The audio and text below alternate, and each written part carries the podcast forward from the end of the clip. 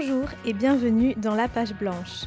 Je suis Émilie et dans ce podcast, je reçois des autrices pour parler de leurs livres et d'écriture, d'édition et de processus créatifs. Avec ces discussions, j'espère partager avec vous des idées de lecture, mais aussi une bonne dose d'inspiration.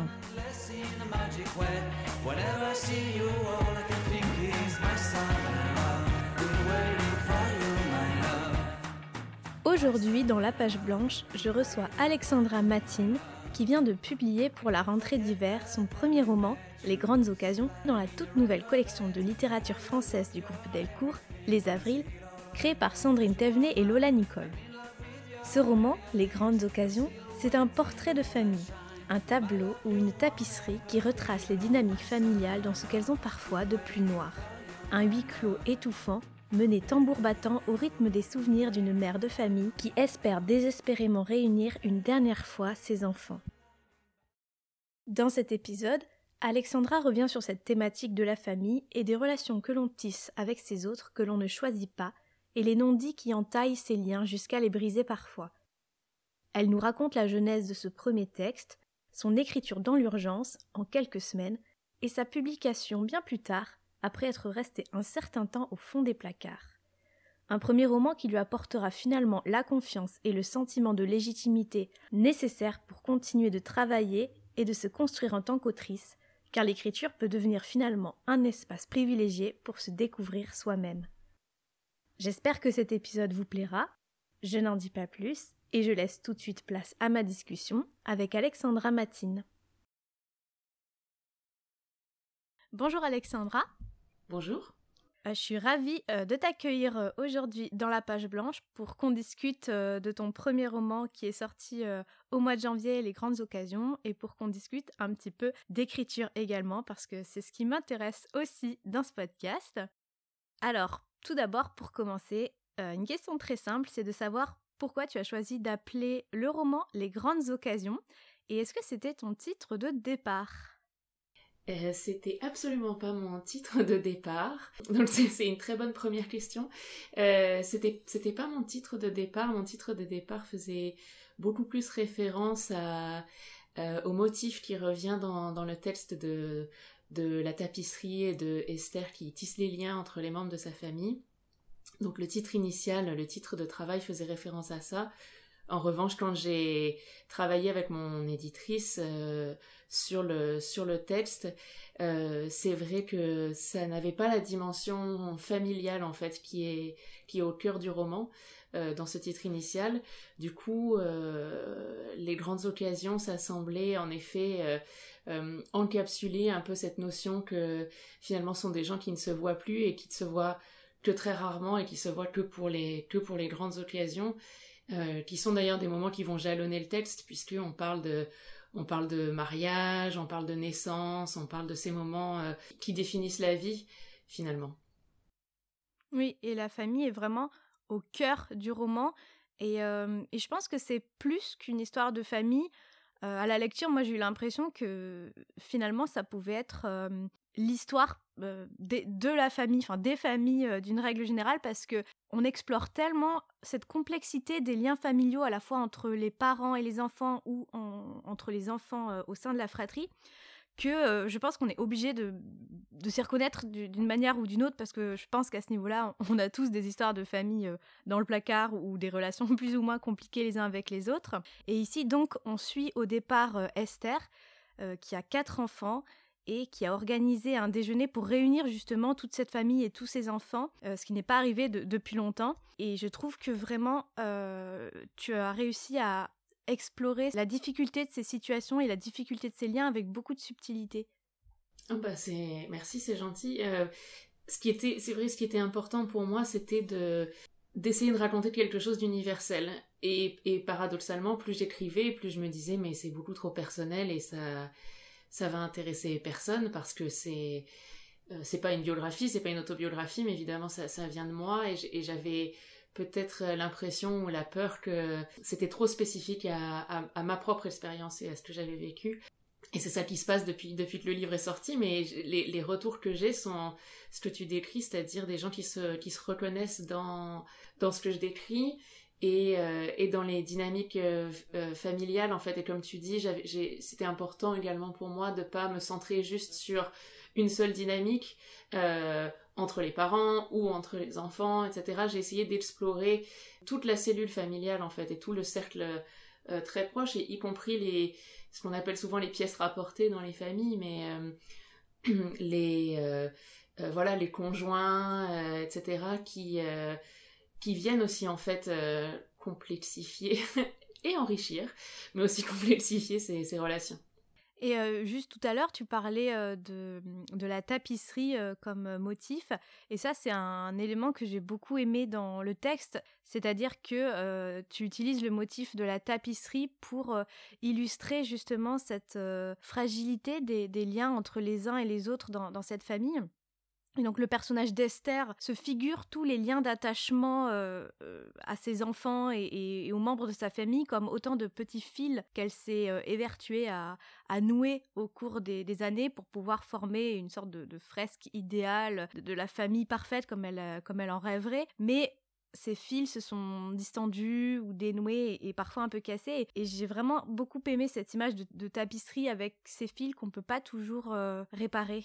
Oui, mais c'était c'était ça, c'était la notion de du lien en fait, et, euh, c'est voilà, c'est la métaphore du du lien, des choses qui se nouent et qui se dénouent. Je suis super intéressée moi par le lien familial euh, euh, spécifiquement parce que c'est un lien qui nous est imposé, en fait, qui nous préexiste hein, quand on est. On a, la plupart d'entre nous, en tout cas, on a, on a une famille, on a des parents, des frères et des sœurs, etc. Et, et c'est quelque chose qu'on qu'on nous impose, entre guillemets, c'est-à-dire, euh, voilà, on choisit pas ses parents, on choisit pas sa famille. Et finalement, pourtant, c'est, ça reste une des relations les plus difficiles à, à vivre. Et je pense qu'on a souvent tendance aussi à penser que c'est un lien éternel parce que c'est la famille, parce que c'est les liens du sang. Euh, qu'on peut s'en éloigner et y revenir. Et de, de ce que j'ai vécu moi, en tout cas, c'est c'est un peu faux finalement. Et c'est aussi des liens sur lesquels on doit travailler et c'est aussi des liens qui, euh, qui, se, qui se distendent et qui doivent être... Euh, et qui doivent être nourris et qui doivent être tissés au fur et à mesure de la vie. Et comme tu dis, je pense que c'est aussi des liens qui, quand ils sont brisés, sont les plus difficiles à réparer parce que, et c'est aussi, c'est aussi ce que j'essaye de, d'exprimer dans le texte, mais c'est les rancœurs familiales et les, et les choses qui brisent ces liens dans la famille sont souvent beaucoup plus profondes que ce qu'on trouve en amitié ou en amour. C'est sont des liens très spécifiques. Oui, et c'est vrai que ce qui ronge euh, beaucoup de familles, je pense, et ce qui ronge en tout cas euh, euh, cette famille dans, dans le roman, c'est l'évitement. je crois que tu, tu l'écris exactement comme ça, c'est le non-dit, le silence et l'évitement, cette incapacité à, à communiquer, à échanger, à se dire les choses. C'est ça qui participe euh, souvent peut-être à la dissolution des liens. C'est frappant, notamment avec le personnage d'Esther qui aimerait constamment dire des choses à ses enfants ou à son mari, mais qui se retient euh, constamment, qui, qui abandonne quelque part comme si finalement les mots ne servaient à rien, ou peut-être que c'est une manière aussi de sauvegarder les apparences ou de pas aller trop profondément gratter dans les choses, mais ce statu quo n'est pas, euh, n'est pas une solution. Non, c'est pas une solution. Et puis elle a, elle a une forme de fierté, euh, Esther aussi, hein, une fierté un peu mal placée, de aussi euh, considérer que c'est à ses enfants de l'appeler, que c'est pas forcément toujours à elle de faire le premier pas, qu'on lui doit des choses.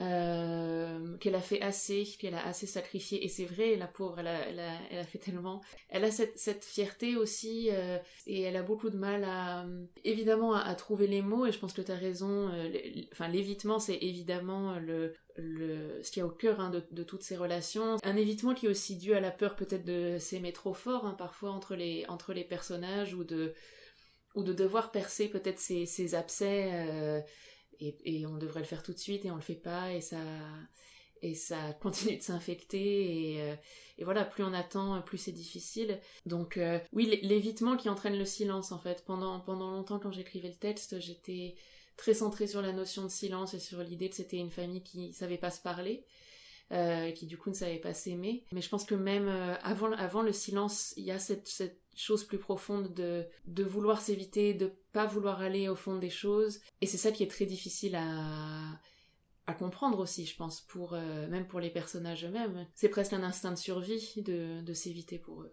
Oui.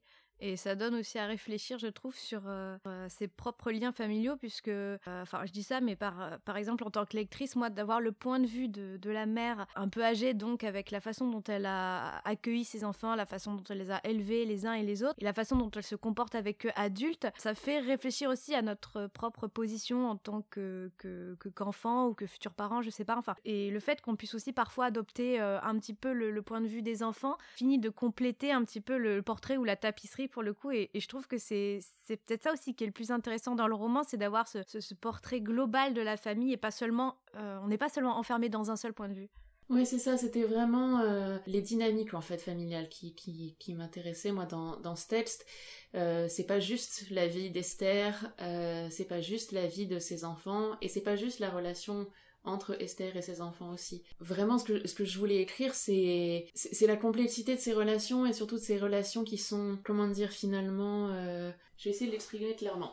c'est pour ça que j'écris, parce que euh, à voix haute, c'est plus compliqué.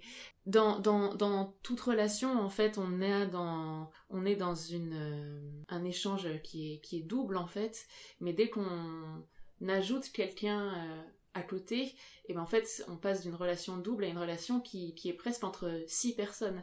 Euh, et donc il y a un côté super exponentiel en fait dans les fratries et dans les grandes familles.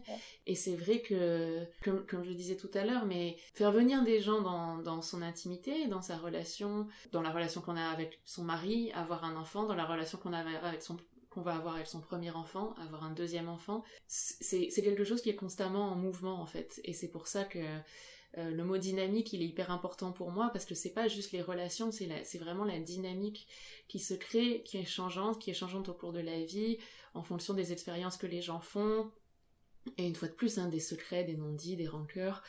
Euh, des choses euh, des choses inexpliquées et qui euh, et qui viennent mettre à mal en fait ces, liens. Et il y a beaucoup plus de choses qui viennent les mettre à mal que que, les renforcer. Mais c'était c'était vraiment cette, dynamique de oui de, de, la de la cellule familiale en fait. Moi moi j'ai moi j'ai pas d'enfants mais ce, choix de, de continuer à faire des enfants d'en avoir d'en avoir quatre, c'est une grande famille, de toujours espérer que peut-être il y en aura un qui sera exactement celui qu'on veut, euh, de pas voilà et de et de et de peut-être mettre aussi trop peut-être que Esther met aussi beaucoup beaucoup d'attentes dans, dans les autres. Évidemment quand elle a pas ce qu'elle veut ou que ça se passe pas comme elle veut il y a, y, a une, y a une frustration et une grande souffrance. Mais c'est vrai que du point de vue d'Esther elle essaye un peu de se construire euh, son idéal ou, ou en tout cas ce qu'il pense va la va la sauver de de l'ennui de la mort même dans une certaine mesure et pour parler de ces dynamiques familiales, tu as choisi de construire le roman d'une manière aussi un peu particulière, c'est-à-dire que le récit se déroule sur une journée où Esther, au départ, attend ses enfants pour déjeuner, qu'elle avait donc invité pour réunir la famille. Cette attente du déjeuner, c'est l'occasion de se remémorer les souvenirs attachés à chacun des quatre enfants, euh, leur arrivée, euh, leur enfance, euh, les relations que chacun développait entre eux. Et, c'est comme ça que l'histoire voilà, se tisse de souvenir en souvenir. Pourquoi est-ce que tu as choisi cette construction en particulier? Parce que j'aime ça. j'ai l'impression que les... Enfin, j'ai l'impression... Je sais que les, les, histoires qui me plaisent le plus, que ce soit dans des romans ou dans des films, ce sont celles qui sont très contenues. Moi, j'ai un amour profond du théâtre et, je pense que ça vient de là, euh, c'est-à-dire vraiment l'idée euh, que c'est quelque chose de très, de très contenu, euh, idéalement qui se passe dans un seul endroit, avec un, nombre restreint de, personnages que du coup on peut bien explorer. Je vais pas parler de huis clos parce que c'est pas vraiment un huis clos, mais, mais en revanche, le... j'allais dire ne, ne, ne, pas perdre de temps sur presque sur l'extérieur en fait. Et c'est ça que j'ai, voulu faire en fait, c'est-à-dire euh, euh, ne pas nécessairement explorer horizontalement tout l'environnement, mais explorer euh, verticalement en, en, profondeur. Et donc quand on se détache euh, littérairement, je trouve, d'un certain nombre de... Quand on se détache du décor, parce qu'il y a que des décors limités, quand on se détache de, je sais pas, de plein d'aventures que les personnages pourraient avoir, autre chose comme ça, j'aime bien l'idée que ce soit très, euh, très centré sur quelque chose de très, de très précis. Et puis, euh, et puis en toute honnêteté aussi, bien que le roman ne, ne soit pas du tout une histoire vraie, s'il y a une seule chose vraie dans ce roman, c'est c'est cette partie-là en fait de de ce personnage qui attend ses enfants chez elle et qui et qui tombe dans et qui tombe dans le coma en attendant. ça pour le coup c'est c'est quelque chose qui m'est vraiment arrivé, alors pas moi personnellement, mais que j'ai vécu. Et donc ça, pour moi, c'était aussi très important euh, que, ça, que ça existe. Moi, quand je lis euh, un roman avec une euh, pareille construction, je me pose toujours la question de savoir comment ça s'est passé aussi du point de vue de l'écriture, parce qu'il y, a, voilà, y a beaucoup de, de, de morceaux de vie décrits ça et là, une oscillation entre passé et présent. Donc, euh, comment est-ce que tu as procédé pour euh, parvenir à ce, patchwork-là? Est-ce que tu as écrit de manière linéaire, éclatée, en commençant peut-être euh, par, par les souvenirs, au contraire par le temps présent?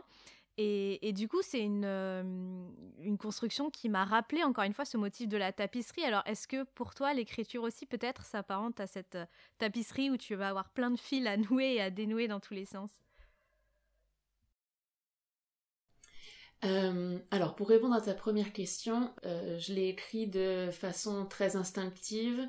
Euh, donc j'avais absolument pas de plan de me dire euh, à tel moment on va raconter ça, etc. C'est venu, euh, oui, de façon très intuitive. Et c'est vrai. Et, et, et, moi, quand j'écris, je, j'allais dire, j'écris de façon très visuelle. Ça veut pas dire grand chose, mais je vois vraiment des choses devant mes yeux. Les choses se déroulent comme ça. Plus j'essaye de, de le rationaliser avant sur papier ou de ou de ou de faire des plans ou des résumés, etc. Moins ça marche. Donc j'écris de façon très instinctive et les choses euh, venaient comme ça. Et évidemment guidées par le par leur personnage d'Esther quand même puisque c'est aussi elle hein, qui qui nous mène à travers tout ça. Et, et, pour répondre à ta, deuxième question sur la est-ce qu'écrire c'est comme tisser euh, une, une tapisserie euh, oui. Oui, dans une certaine mesure. C'est vrai que j'ai jamais réfléchi comme ça parce que, comment dire, parce que les mots ne s'enchevêtrent pas de la même façon que des, que, des fils de soie et parce qu'aussi le, le résultat est pas le même.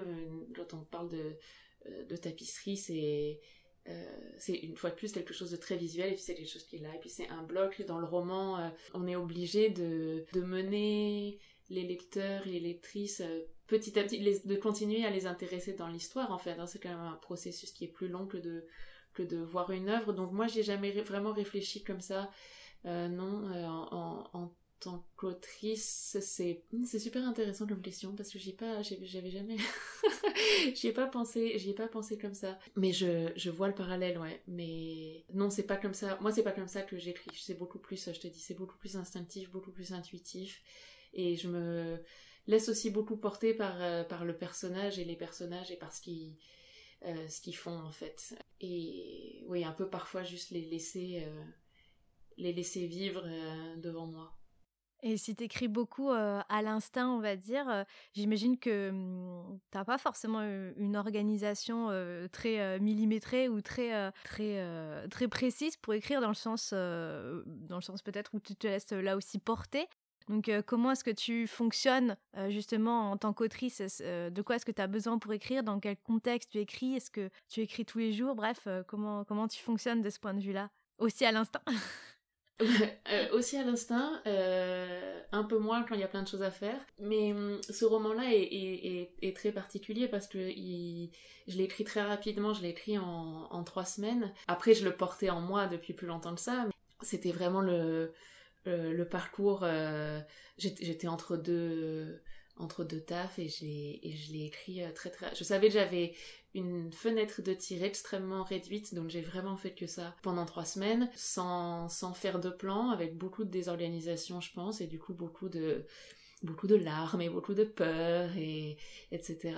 Et c'était beaucoup plus un défi envers moi-même que que quelque chose que tu avais planifié aussi, enfin, c'est venu comme ça, euh, à ce moment-là précisément, sans que tu l'aies anticipé? Oui, je l'avais un petit peu anticipé parce que je savais que j'avais envie de le faire et je me suis dit, si je le fais pas euh, dans ce dans ce moment un peu de, de vide euh, dans ma vie, je je le ferai jamais. Mais du coup, ça m'a en effet montré ce dont j'avais besoin pour écrire, c'est-à-dire que j'étais seule chez moi, mon mec était pas là, et je n'ai vu absolument personne pendant trois semaines parce que j'avais très peur de, déranger la muse de l'inspiration, et j'avais très peur de parler à des gens et du coup de perdre mon fil. Parce que vraiment pendant trois semaines j'ai pensé qu'à ça. Et, j'avais voilà très peur de, de, faire venir d'autres gens dans ma vie à ce moment-là même juste boire un café ou quoi que ce soit.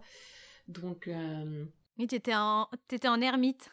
J'étais totalement en ermite et j'ai même mangé exactement la même chose midi et soir pendant trois semaines, euh, qui étaient des raviolis euh, chinois surgelés. Et comme ça, j'avais qu'à faire réchauffer ça. Je sais que ça me prenait 3 minutes et demie. Et donc, je crois que c'est ça que ça m'a appris aussi. Hein. C'était que, comme tu dis, ce côté ermite et ce côté euh, euh, aucune, aucune autre distraction, être complètement euh, immergé dans le texte, même si, même si ça donne vraiment lieu à des moments de voilà des sentiments de noyade presque d'être complètement seul dans ce truc géant. Alors aujourd'hui c'est assez différent parce que euh, aujourd'hui j'ai euh, quitté euh, mon métier pour vraiment ne faire que écrire. Mais j'écris pas que des romans j'écris aussi des séries et, et des films. Donc c'est très différent de prendre le temps pour écrire un roman qui est une espèce de poche dans voilà privilégié dans, dans ta vie et de d'en faire vraiment son métier et du coup t'es obligé de jongler avec euh, plusieurs projets, plusieurs histoires, etc. Et là, évidemment, je, je, ne peux pas vivre en ermite pour toujours, je ne peux pas manger que des raviolis chinois. Euh, et donc, il y a... C'est vrai que l'instinct prend parfois le dessus sur... Parce que j'ai l'inspiration sur quelque chose, donc oh, on va faire ce projet-là. Mais j'ai aussi besoin de me forcer à me dire non, là c'est aujourd'hui c'est tel projet sur lequel je travaille parce que celui-là doit avancer.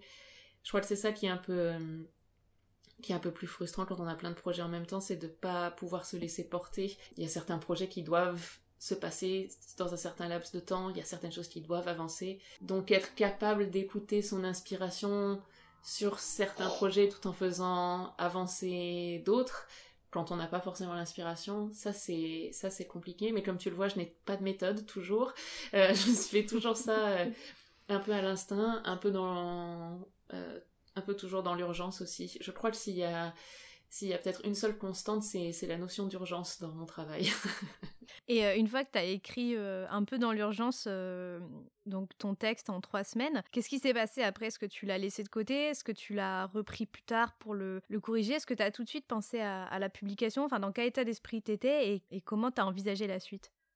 Alors quand je l'écrivais, je le faisais lire à une seule personne, à mon mari, chapitre par chapitre quoi. Et puis quand je l'ai fini et qu'il a fini de le lire, j'ai fermé mon, mon onglet et c'était fini pour moi. Je comptais absolument pas euh, le, publier. je trouvais que c'était absolument pas du tout au niveau d'autres livres que je lisais. Bah, voilà, pour moi c'était un défi personnel. J'étais contente de l'avoir fait. Moi j'aimais ce que j'avais écrit, mais pour moi c'était impossible que ça intéresse d'autres personnes. Donc je l'ai laissé dans mon ordinateur pendant un an et demi ou deux ans. Euh, sans, sans y toucher, juste avec le, juste sachant que je l'avais fait en gros. Et, euh, et mon mec m'a, je pense tous les jours pendant un an et demi dit il faut que tu l'envoies, il faut que tu l'envoies. Et je disais non non non mais c'est absolument pas l'objectif. Et j'avais aussi pas du tout envie de entre guillemets de soumettre le texte à cette pression. Euh, je, je voulais pas que le texte soit évalué. Je, moi je l'aimais tel qu'il était. Il y avait quelque chose d'assez violent puisque c'est une histoire qui touchait à beaucoup de choses très personnelles chez moi, je trouvais qu'il y avait quelque chose d'assez violent à, me prendre des lettres de refus sur ce texte. En fait, j'avais voilà, j'avais pas envie de le soumettre. Et puis euh, petit à petit, euh, ça, ça a mûri en moi. Et, je crois qu'il y a quelque chose qu'on, enfin que moi je sous-estimais en tout cas, c'est que comme je travaille évidemment, hein, je sur ordinateur, je l'avais jamais imprimé. Moi, je l'avais lu que sur mon ordi. Et quand petit à petit, j'ai décidé, ok, bon, je vais imprimer des manuscrits et puis je vais voir si je voudrais les, si je veux les envoyer, etc. Une fois qu'en revanche j'ai eu le manuscrit en main, en papier et relié, là c'est une autre chose en fait. Et là ça a donné une impulsion, même si finalement euh, euh, Lola qui euh, qui a qui a aimé le texte plus que personne et, et avec qui j'ai décidé de, de travailler, elle pour le coup l'a reçu en PDF, mais mais il y avait quelque chose dans le fait de l'imprimer qui, lui a donné une, légitimité et qui l'a aussi fait sortir de moi parce que finalement euh, mon ordinateur c'est comme mon cerveau. Je pense que c'est pareil pour tout le monde mais c'est un endroit hyper intime. Euh, c'est pas parce que c'est sur l'ordinateur que c'est dans le monde en fait. Donc euh, l'imprimer, ça a été le, le truc un peu décisif de me dire bon, bon, ok, il y a peut-être il y a peut-être quelque chose à faire. Et puis, euh, et puis voilà, mais la, la, la, oui, la publication et, et, tout le travail avec, euh, avec mon éditrice, mais c'était un, un, travail que j'envisageais absolument pas, je savais absolument pas comment ça se passait, donc ça, ça a été une toute nouvelle aventure. Euh, après, parce que se relire, c'est dur aussi. Et qu'est-ce que tu retiens de ce travail éditorial-là, justement, toi qui avais peut-être un peu peur de, des critiques, ou en tout cas de, de, de devoir peut-être retoucher le texte? Ce que je retiens, c'est qu'il faut hum, choisir la bonne personne. Et que j'ai eu énormément de chance de, rencontrer Lola et que mon texte lui plaise. Parce, parce que parce qu'il y avait énormément de respect entre nous, je pense, je respectais énormément ses critiques, c'est un mot qui est un peu fort, mais en tout cas c'est euh, ses points de ses notes en fait voilà on va dire et je respectais énormément ça parce que j'avais vu que elle avait oui elle avait compris le texte comme personne qui était la chose la plus importante pour moi quand je l'ai envoyé hein, c'était est-ce que les gens vont est-ce que quelqu'un va peut comprendre ce que je raconte. Le, travail d'édition c'est un un travail beaucoup plus collaboratif. S'il n'y a pas de une confiance profonde un respect profond même même de moi j'ai beaucoup d'admiration euh, euh, pour Lola et et puis le fait qu'elle écrive aussi, mais pour sa sensibilité et tout ça. Je pense que si j'avais pas eu ça, si j'avais eu une relation beaucoup plus euh, froide ou beaucoup plus euh, juste professionnelle avec une éditrice ou un éditeur, j'aurais probablement moins bien vécu euh, cette, cette, cette partie de cette partie de l'aventure. Après, il n'y a pas eu énormément de retravail sur mon texte, donc j'ai j'ai beaucoup de chance aussi pour ça. il est quand même resté très très pur par rapport à à ce que j'avais fait au départ. Donc euh, ça n'a pas été non plus euh, une souffrance du quotidien de devoir euh, beaucoup réécrire ou beaucoup retravailler ou, réorganiser. Et maintenant que tu as donc écrit et publié ce premier roman et que tu t'es nourri de toute cette expérience-là, est-ce que depuis le temps, ton rapport à l'écriture a changé et comment tu le définirais à l'heure actuelle? Oui, mon rapport à l'écriture a changé puisque il y a le sentiment que je peux le faire. Avant, je pense que c'était, ça restait du domaine de euh, vraiment du jardin secret. Et là, c'est, je pense, une, une prise de conscience que euh, c'est quelque chose que je sais faire. Donc ça, ça, ça, a changé. Tout simplement avoir confiance en, avoir plus confiance en soi. Je pense que c'est plus un rapport à moi. C'est plus le rapport à moi-même qui a changé que le rapport à, à l'écriture, parce que l'écriture a de toute façon toujours fait partie de ma vie maintenant. Donc c'est la, principale différence pour moi, c'est un sentiment de un peu plus de, légitimité et du coup de me faire confiance et de me laisser aussi porter par, par mon écriture. Et ce que j'ai découvert dans cette aventure, c'est avant tout c'est moi-même. Hein, c'est super cliché de, dire ça, mais mais c'est vrai que euh, j'ai appris comment euh, comment m'écouter, comment euh, être créative, comment m'inspirer, etc. Qui n'étaient pas forcément des choses que je m'autorisais avant. donc je pense que c'est ça principalement qui a changé.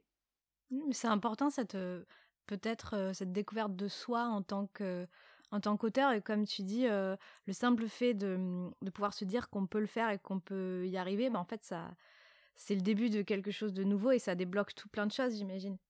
Absolument, et il y a, vraiment cette, notion, je trouve, de, de se faire confiance, pas forcément de se dire ah j'ai j'ai du talent ou des choses comme ça. C'est même pas ça. C'est plus, euh, je trouve un petit peu comme comme une musicienne ou l'idée de dire ah j'ai une vision du monde euh, à partager et, et les gens ils sont réceptifs en fait. Et je pense que c'est vrai de euh, de beaucoup de gens, mais de en fait d'avoir trouvé le sentiment d'avoir trouvé son médium d'expression aussi, je pense, et de se sentir légitime là-dedans. C'est ça, c'est ça surtout qui est qui est assez fort. J'en arrive déjà euh, à ma dernière question euh, que je pose à tous mes invités du podcast, c'est de savoir si parfois quand tu écris, il t'arrive d'être confronté à la page blanche et si oui, comment tu fais pour la dépasser? Euh, évidemment, de toute façon, chacune de mes journées commence par une page blanche.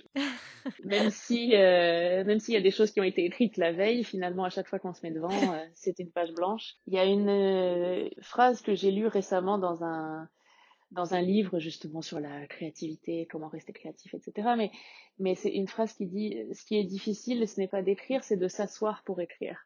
Et je pense que c'est c'est ça que je ressens personnellement, c'est une fois que je une fois qu'on est dedans, on est dedans. Cette espèce de saut dans, dans l'inconnu et, et, dans la page blanche. Euh, comment je fais pour la, pour la dépasser? Je prends un papier et un crayon et j'écris euh, en vrai, donc pas sur l'ordi. Donc quand je suis vraiment, vraiment bloquée, euh, papier, crayon, ça change tout. Il y a une espèce de connexion cerveau-main, euh, je pense, qui est qui, qui fonctionne. Donc ça, c'est souvent quelque chose que je fais quand je suis vraiment bloquée. Et l'autre chose que je fais quand je suis bloquée, c'est que je lis. Et je lis les œuvres des autres pour me voilà pour pour pour m'inspirer, euh, pas du tout pour m'évader, au contraire, mais pour euh, presque diagnostiquer euh, leur travail parce que c'est c'est souvent des, des tremplins en fait pour pour moi les œuvres les œuvres des autres. Donc voilà les deux les deux choses que je fais. Euh, merci beaucoup Alexandra. J'étais ravie de, bah, de discuter de toutes ces thématiques euh, euh, familiales et thématiques d'écriture avec toi. je recommande à tout le monde de lire Les Grandes Occasions parce que je pense que, comme je disais au début du podcast, tout le monde sera susceptible de s'y retrouver d'une manière ou d'une autre. C'est un moment qui parfois est un, un, peu dur et très fort, très émouvant et j'étais vraiment ravie, ravie de le découvrir et d'en parler avec toi. Merci. Merci beaucoup et j'étais également ravie d'en parler avec toi et d'entendre ce que tu en avais pensé.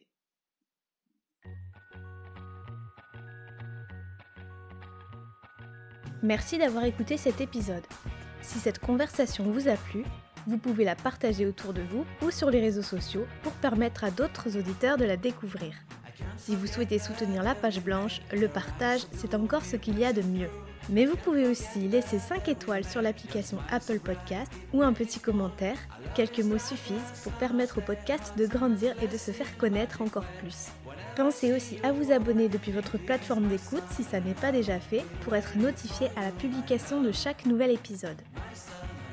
Si vous souhaitez discuter, me poser des questions et pourquoi pas me soumettre vos coups de cœur et de potentiels invités, ça sera avec grand plaisir. Vous pouvez me retrouver sur Instagram via le compte Émilie Dezélienne ou sur la page blanche-du-bas podcast. En attendant, je vous dis à très vite pour un nouvel épisode de la page blanche.